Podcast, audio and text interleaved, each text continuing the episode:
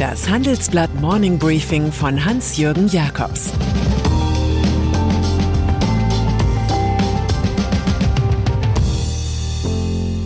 Guten Morgen allerseits. Heute ist Freitag, der 11. März, und das sind unsere Themen. Der Überfall auf die Weltwirtschaft, der Zufall Gerhard Schröder und der Kreml, der Unfall des Müllkönigs Schweizer. Nach einer kurzen Unterbrechung geht es gleich weiter. Bleiben Sie dran. Die Welt steht vor gewaltigen Herausforderungen. Zum einen die Energiewende voranzutreiben und gleichzeitig den Klimawandel einzudämmen. Und auch der Energieträger Wasserstoff gewinnt weltweit immer mehr an Bedeutung. Doch wie geht es weiter? Erfahren Sie mehr auf dem Handelsblatt Wasserstoffgipfel 2024 am 12. und 13. Juni in Essen. Infos unter handelsblatt-wasserstoffgipfel.de. Mit dem Vorteilscode Wasserstoff 2024 erhalten Sie einen Rabatt von 15% auf die Tickets. Energieabhängigkeit. Donald Trump warf Deutschland einst vor, sich zum Gefangenen Russlands gemacht zu haben.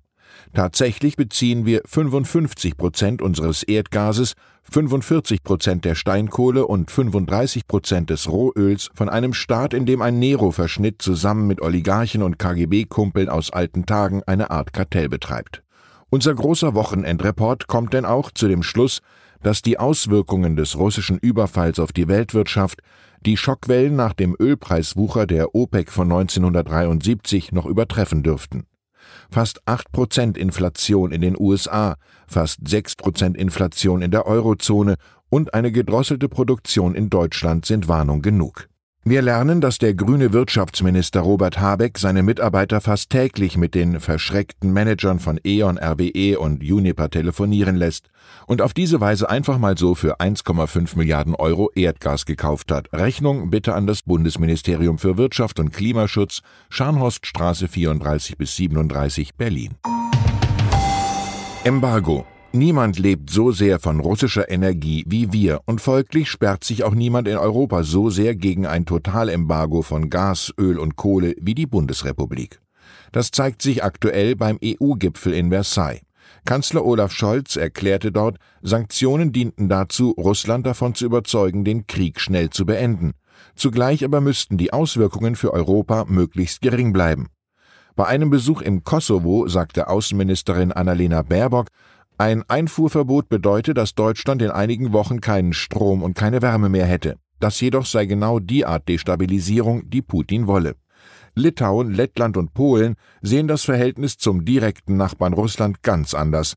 Der lettische Premier Christianis Karins zeigt sich in Versailles überzeugt, dass Europa die Entscheidung treffen sollte, Energieimporte aus Russland zu stoppen. So könne man Putin an den Verhandlungstisch bringen und den Krieg beenden. Vielleicht sollten wir in der Causa Putin wenigstens diesmal auf die Osteuropäer hören.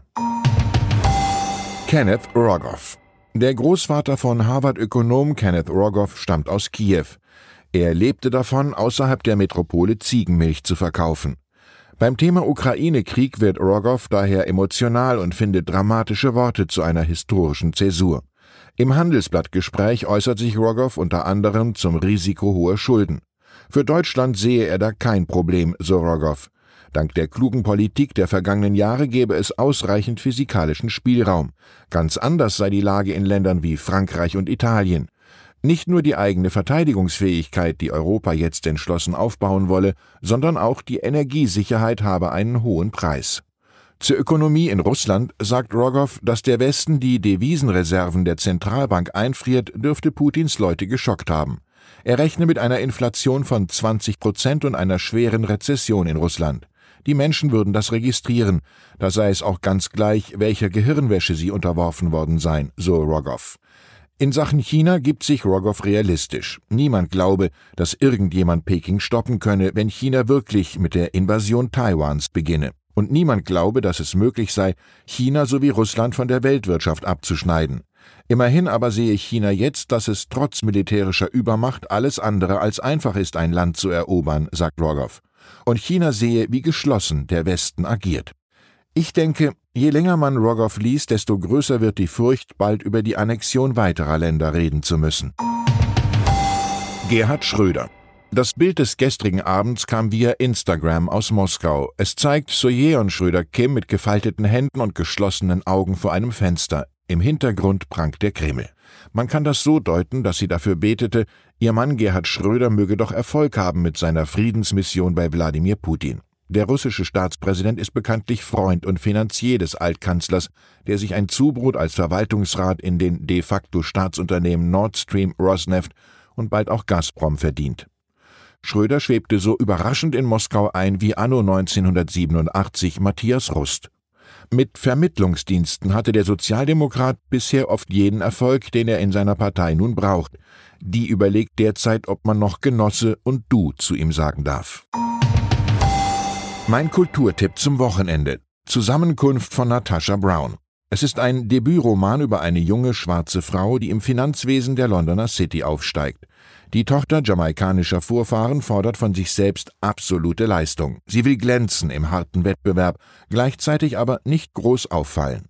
Eine solche Konstellation muss zum Scheitern führen.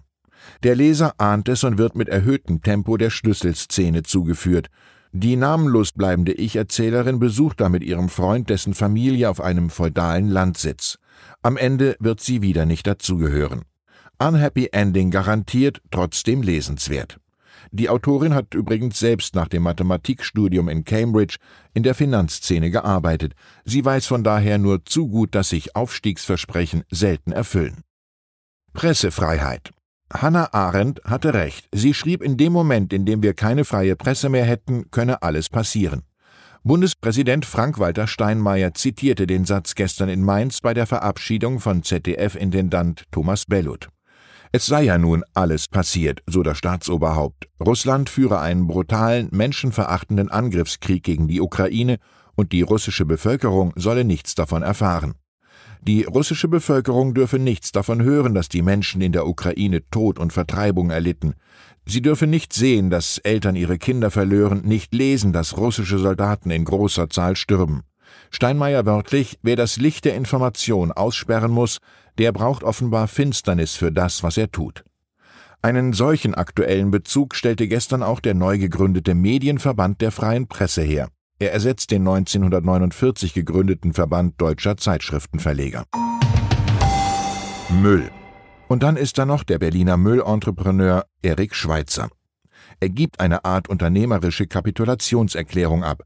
Seine Alba Group verkündet, sich womöglich ganz oder teilweise von der 93 Prozent Beteiligung an der börsennotierten Kölner Alba SE zu trennen. Alba SE ist ein Spezialist fürs Recycling von Stahl- und Metallschrott. Der Verkaufskandidat macht Verluste und hilft nicht dabei, der Konkurrenz Paroli zu bieten. Nominell ist Alba SE an der Börse zwar fast eine halbe Milliarde Euro wert, aber das wird Schweizer vermutlich nicht einspielen. Nach der Aufteilung des Konzerns mit seinem Bruder Axel, jahrelangem Umsatzschwund und einer Messallianz mit chinesischen Investoren ist die Alba Group eine Art Entsorgungsfall. Wir verabschieden uns mit ein bisschen Nutzwert und Kurt Tucholsky. Die Basis einer gesunden Ordnung ist ein großer Papierkorb. Ich wünsche Ihnen ein entspanntes Wochenende. Es grüßt Sie sehr herzlich Ihr Hans-Jürgen Jakobs. Zur aktuellen Lage in der Ukraine. Die Bundesregierung arbeitet an neuen Wirtschaftshilfen. Die durch die Ukraine-Krise stark gestiegenen Energiepreise machen der deutschen Wirtschaft schwer zu schaffen. Die Bundesregierung tüftelt nun an neuen Schutzschirmen. Russlands Krieg und die Energiemärkte. Der Weltwirtschaft droht durch den Ukraine-Krieg eine Krise wie zuletzt 2008, nur dass dieses Mal vor allem auch die Realwirtschaft leidet, besonders betroffen ist Deutschland. Weitere Nachrichten finden Sie fortlaufend auf handelsblatt.com-ukraine. Die deutsche Wirtschaft steht am Scheideweg. Um wettbewerbsfähig zu bleiben, müssen Unternehmen wichtige Transformationen anstoßen. Ab dem 24. April diskutiert die Restrukturierungsbranche Strategien für die Zukunft von Unternehmen. Mit dabei sind unter anderem Dr. Thomas de Maizière, Evelyn Freitag und Professor Dr. Ulrike Malmendier. Mit dem Vorteilscode Restrukturierung24 erhalten Sie 15% Rabatt.